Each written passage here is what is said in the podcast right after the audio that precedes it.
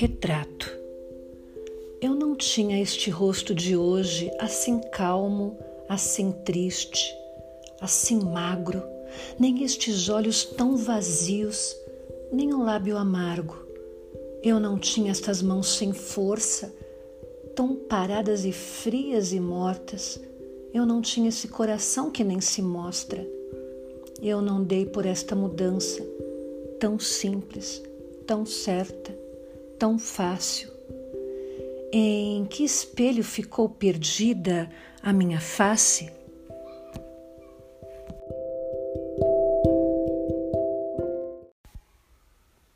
Olá, blablazeiros e blablazeiros! Como vocês estão? Espero que todos estejam muito bem. E nós estamos no nosso décimo episódio! Êêê! Muito bom! Eu estou adorando blablazear com vocês. Espero que vocês também estejam gostando e que vocês possam levar esse blá blá blá para outras pessoas que vocês gostam. O assunto de hoje é: será que estou envelhecendo? E aí eu comecei o nosso blá blá blá com o poema da Cecília Meirelles Retrato. E agora eu quero blablazear com vocês partindo de uma história linda que todo mundo conhece e que todo mundo gosta de reler. Chama lá o filhote, a filha, primo, sobrinha, que vai ter história e a história é O Pequeno Príncipe. Nesses próximos blá blá blás, eu quero blablazear com vocês sobre os capítulos do Pequeno Príncipe. E hoje, então, começamos o livro. Vamos lá? O Pequeno Príncipe, de Antoine de Saint-Exupéry. Certa vez, quando eu tinha seis anos, vi num livro sobre a Floresta Virgem histórias vividas uma impressionante gravura. Ela representava uma jiboia engolindo um animal. Eis a cópia do desenho. Dizia o livro: as jiboias engolem sem mastigar a presa inteira. Em seguida, não podem mover-se e dormem os seis meses para fazer digestão. Refleti muito sobre as aventuras da selva e fiz com lápis de cor o meu primeiro desenho. O meu desenho número um. Ele era assim, ó. As pessoas grandes aconselharam-me a deixar de lado os desenhos de jiboias abertas ou fechadas e a me dedicar de preferência à geografia, história, matemática ou à gramática. Foi assim que abandonei aos seis anos uma promissora carreira de pintor fora desencorajado pelo insucesso do meu desenho número um e do meu desenho número dois. As pessoas grandes não compreendem nada sozinhas e é cansativo para as crianças ficar toda hora explicando. Tive então que escolher outra profissão e aprendi a pilotar aviões. Voei por quase todas as regiões do mundo e a geografia, é claro, me ajudou muito. Sabia distinguir num relance a China e o Arizona. Isso é muito útil quando se está perdido na noite. Desta forma, ao longo da vida, tive vários contatos com muita gente séria. Convivi com as pessoas grandes, vi-as bem de perto. Isso não melhorou muito a minha antiga opinião. Quando encontrava uma que me parecia um pouco esclarecida, fazia experiência do meu desenho número um, que sempre conservei comigo. Eu queria saber se ela era, na verdade, uma pessoa inteligente, mas a resposta era sempre a mesma. Ah, você desenhou um chapéu? Então eu não falava das jiboias nem das florestas colocava-me no seu nível, falava de golfe, de política, de gravatas, e a pessoa grande ficava encantada de conhecer um homem tão razoável. Vivi, portanto, só, sem alguém com quem pudesse realmente conversar, até um dia em que uma pane obrigou-me a fazer um pouso de emergência no deserto do Saara, há cerca mais ou menos de seis anos. Alguma coisa tinha quebrado Acho que era o motor. E como não trazia comigo nem mecânico nem passageiros, preparei-me para fazer o serviço sozinho. Era para mim uma questão de vida ou morte. A água que eu tinha para beber só dava para oito dias. Na primeira noite adormeci sobre a areia a quilômetros e quilômetros de qualquer terra habitada. Estava mais isolado do que um náufrago no meio do oceano. Imaginem qual foi a minha surpresa quando, ao amanhecer, uma voz bem pequenininha, estranha, me acordou, dizendo: Por favor, me desenhe um carneiro. O quê? Me desenhe um carneiro. Levantei-me num salto como se tivesse sido atingido por um raio. Esfreguei os olhos, olhei ao meu redor e vi aquele homenzinho extraordinário que me observava seriamente. Eis o meu melhor retrato que consegui fazer dele. Meu desenho é com certeza muito menos sedutor que o modelo, não tenho culpa. Tinha sido desencorajado aos seis anos pelas pessoas grandes que não sabiam identificar o que é uma jiboia e que é um chapéu. Olhava para aquela aparição com os olhos arregalados de espanto. Não esqueçam que eu estava a quilômetros e quilômetros de qualquer região habitada. Ora, o meu pequenino visitante não me parecia nem perdido, nem cansado, nem com fome, nem com medo. Não tinha absolutamente a aparência de uma criança perdida no deserto. Quando finalmente consegui falar, lhe perguntei: Mas o que você faz aqui? E ele repetiu lentamente, como se estivesse dizendo algo muito sério: Por favor, me desenhe um carneiro. Quando o mistério é impressionante demais, a gente não ousa desobedecer. Por, por mais absurdo que aquilo me parecesse a quilômetros e quilômetros de todos os lugares, tirei do bolso uma folha de papel e uma caneta mas me lembrei de que eu havia estudado geografia, história, matemática e disse então ao pequeno visitante que eu não sabia desenhar. E ele me respondeu: Não tem importância, me desenhe um carneiro. Como jamais houvesse desenhado um carneiro, refiz para ele um dos únicos desenhos que eu sabia, o da jiboia fechada. E fiquei surpreso ao ouvir o garoto replicar: Não, não, não, eu não quero um elefante numa jiboia. A jiboia é perigosa e o elefante toma muito espaço. Tudo é muito pequeno onde eu moro. Eu preciso de um carneiro. Me desenhe um carneiro. Então eu desenhei. Ele olhou atentamente e me disse: Não, esse desenho. O carneirinho está muito doente, desenha outro. E eu fiquei surpreso ao vê-lo se iluminar. Desenhei de novo. É assim? É assim mesmo que eu queria. Será preciso muito capim para esse carneiro? Por quê? Porque é muito pequeno onde eu moro. Qualquer coisa chega. Eu te dei somente um carneirinho inclinou a cabeça sobre o desenho. Ah, ele não é tão pequeno assim, olha. Ele adormeceu e foi assim que conheci um dia o pequeno príncipe. Levei algum tempo para entender de onde ele tinha vindo. O príncipezinho, que me fazia milhares de perguntas, parecia nunca escutar as minhas perguntas. Palavras pronunciadas ao acaso e que foram, pouco a pouco, revelando sua história. Assim, quando viu pela primeira vez meu avião, eu não vou desenhar aqui, ele me perguntou: Que coisa é aquela? Não é uma coisa, aquilo voa, é o meu avião. Eu estava orgulhoso de lhe dizer que eu voava. Como? Tu caíste do céu? Sim, respondi. Ah, isso é engraçado. E o pequeno príncipe deu uma bela risada que me irritou profundamente. Gosto que me levem a sério. Em seguida acrescentou: Então, então tu também vens do céu? De que planeta tu és?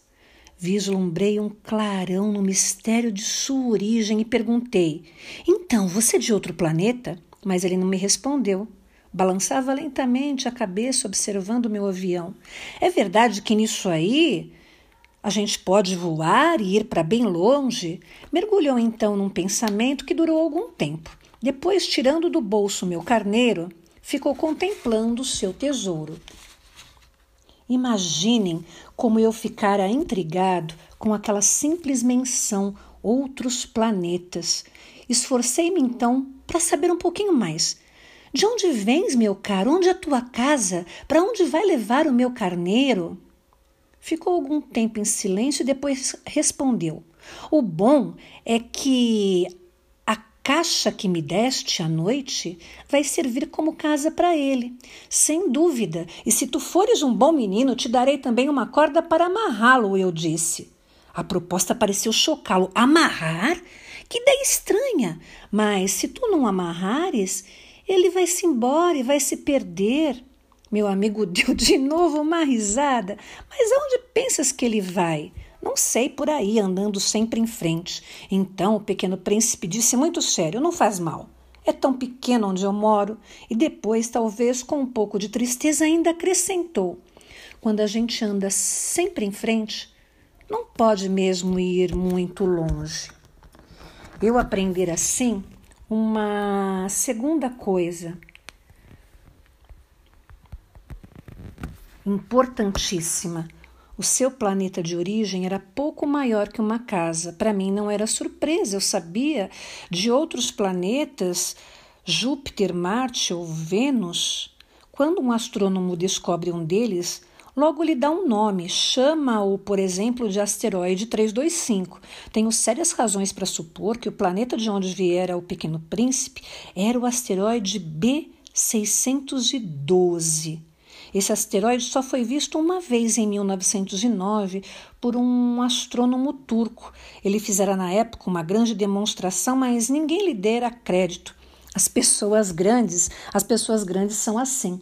Felizmente, para a reputação do asteroide B612, um ditador turco obrigou o povo, sob pena de morte, a vestir-se à moda europeia. O astrônomo repetiu sua demonstração em 1920, vestindo uma elegante casaca. Então, dessa vez, todo mundo acreditou nele. Se lhes dou esses detalhes sobre o asteroide, lhes confio o seu número, é por causa das pessoas grandes. Pessoas grandes adoram números. Quando a gente lhes fala de um novo amigo, as pessoas grandes jamais se interessam em saber como ele realmente é. E logo perguntam qual é o som da sua voz, quais os brinquedos que ele prefere, será que ele coleciona borboletas? Não, eles não perguntam isso. Eles perguntam qual é a sua idade, quantos irmãos eles têm, quanto ele pesa, quanto seu pai ganha. Ah, essas pessoas adultas. Assim, se a gente lhes disser a prova de que o príncipezinho existia é que ele era encantador, que ele ria e que ele queria um carneiro. Quando alguém quer um carneiro, é porque esse alguém existe. As pessoas adultas pouco se importarão e nos chamarão de crianças. Mas se dissermos o planeta de onde ele vem é o asteroide B612, ah, ficarão inteiramente convencidas e não amolarão com perguntas. Elas são assim mesmo. É preciso não lhes querer mal por isso. As crianças têm que ter muita paciência com as pessoas grandes. Mas com certeza para nós, que compreendemos o significado da vida, os números não têm tanta importância. Gostaria de ter começado essa história como nos contos de fadas. Gostaria de ter começado assim. Era uma vez um pequeno príncipe que habitava um planeta pouco maior que ele e que precisava de um amigo. Para aqueles que compreendem a vida, isso pareceria sem dúvida muito mais verdadeiro. Não gosto que leiam meu livro superficialmente. Dá-me tanta tristeza narrar essas lembranças. Já faz seis anos que meu amigo e seu carneiro se foram. Se tento descrevê-lo aqui, é justamente porque não quero esquecê-lo. É triste esquecer um amigo. Nem todo mundo tem um amigo. E eu corro o risco de ficar como as pessoas grandes, que só se interessam por números. Foi por isso que eu comprei um estojo de aquarelas e alguns lápis é difícil voltar a desenhar na minha idade, principalmente quando se faz outra tentativa além das jiboias. Experimentarei, é claro, fazer retratos mais fiéis, mas não tenho muita certeza. Um desenho parece passável, outro já é diferente. Ora, o príncipezinho está muito grande, ora, o príncipezinho está pequeno demais. Hesito tanto a cor quanto as roupas, vou, vou arriscando ali e aqui. Hesito também em refazer esses desenhos. Peço que me perdoem. Meu amigo nunca dava explicações. Julgava-me talvez semelhante a ele, mas, infelizmente, não sei ver carneiros através de caixas. Talvez eu seja um pouco como as pessoas grandes. Devo ter envelhecido. E aí, blablazeiras e blablazeiros, gostaram dessa primeira parte do Pequeno Príncipe? Espero que vocês tenham gostado. E tem tanta coisa legal para a gente falar sobre, né, especificamente, o Pequeno Príncipe, que na realidade o Saint-Exupéry ele foi realmente né, um piloto e se perdeu determinado determinado momento no deserto. E aí a pergunta que a gente faz, será que ele viu o Pequeno Príncipe? Será que ele sonhou? Fica aqui a nossa interrogação. Mas o nosso blá blá blá de hoje é sobre envelhecimento. E aí eu queria contrapor o poema da Sicília e esse trecho do Pequeno Príncipe. É, confessando para vocês, quando eu leio o poema de Sicília, eu acho que ele é tão desnudo, ele é tão direto, ele é tão infelizmente verdadeiro, mas eu não quero acreditar nele. Porque quando eu olho no espelho, eu ainda tenho aquele rosto. Eu não vejo os meus olhos vazios, nem o meu lábio amargo. Talvez eu seja um pouco como o Saint-Exupéry. Eu sou uma pessoa que não acredito que quando nós envelhecemos, nós temos que nos comportar ou nos apresentar de uma forma tão rígida como o Saint-Exupéry disse, né, sobre o astrônomo que descobriu o asteroide, né? Para ele ser acreditado, ele teve que se vestir com uma elegante casaca.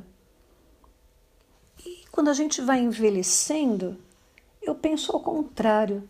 Eu quero tirar essa casaca, eu quero me vestir de roupas coloridas e eu quero olhar para o desenho do Saint-Exupéry e sempre ver o elefante que engoliu a jiboia. Eu não quero ver um chapéu como os adultos veem.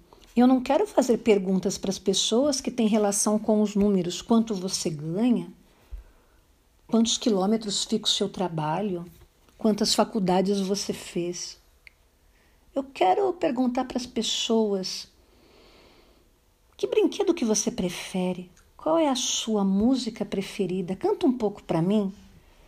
Você coleciona o quê? Ah, eu coleciono, de verdade, tá, gente? Eu coleciono livros do Pequeno Príncipe e da Alice no País das Maravilhas. E é isso. Eu quero negar esse poema da maravilhosa Cecília, porque a minha face não ficou perdida em nenhum espelho. E a sua? E aí, para a gente terminar, eu queria deixar com vocês essa coisa linda. Teatro mágico.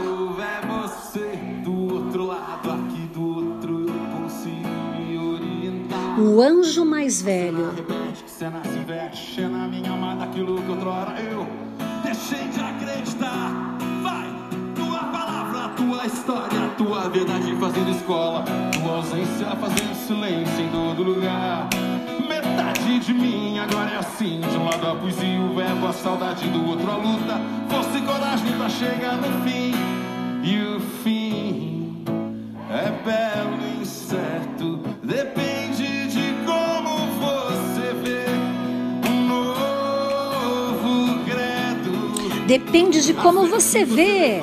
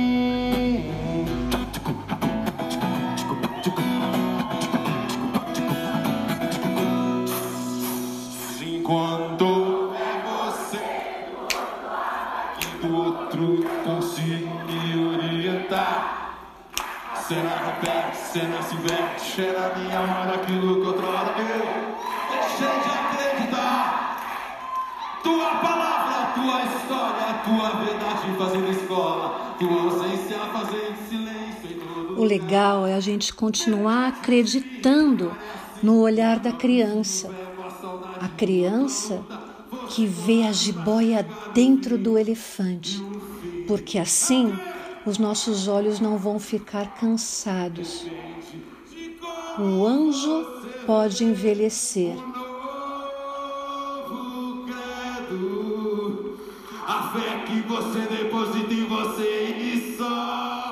Mas o seu olhar tem que continuar sendo o do pequeno príncipe. Vou me lembrar de você só enquanto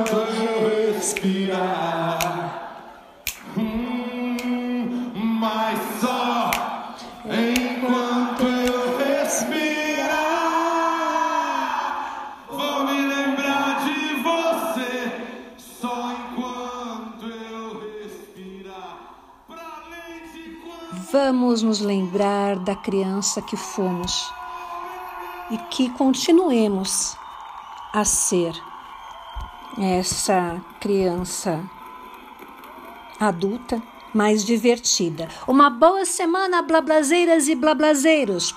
Beijo!